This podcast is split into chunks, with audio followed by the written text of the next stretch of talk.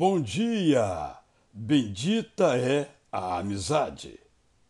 Onde você estava quando o veículo de sua funcionária ficou velho demais?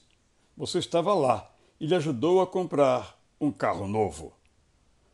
Onde você estava quando via seu colega de trabalho indo a pé para casa ao final do expediente?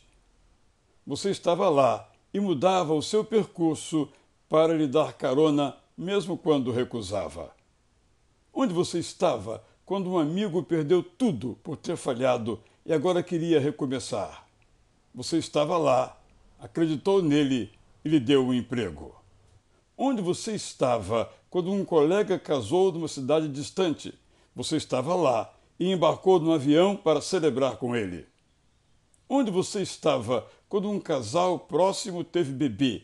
Você estava lá e levou flores e presentes à maternidade. Onde você estava quando seu pastor precisou ficar em pé para fazer um exame?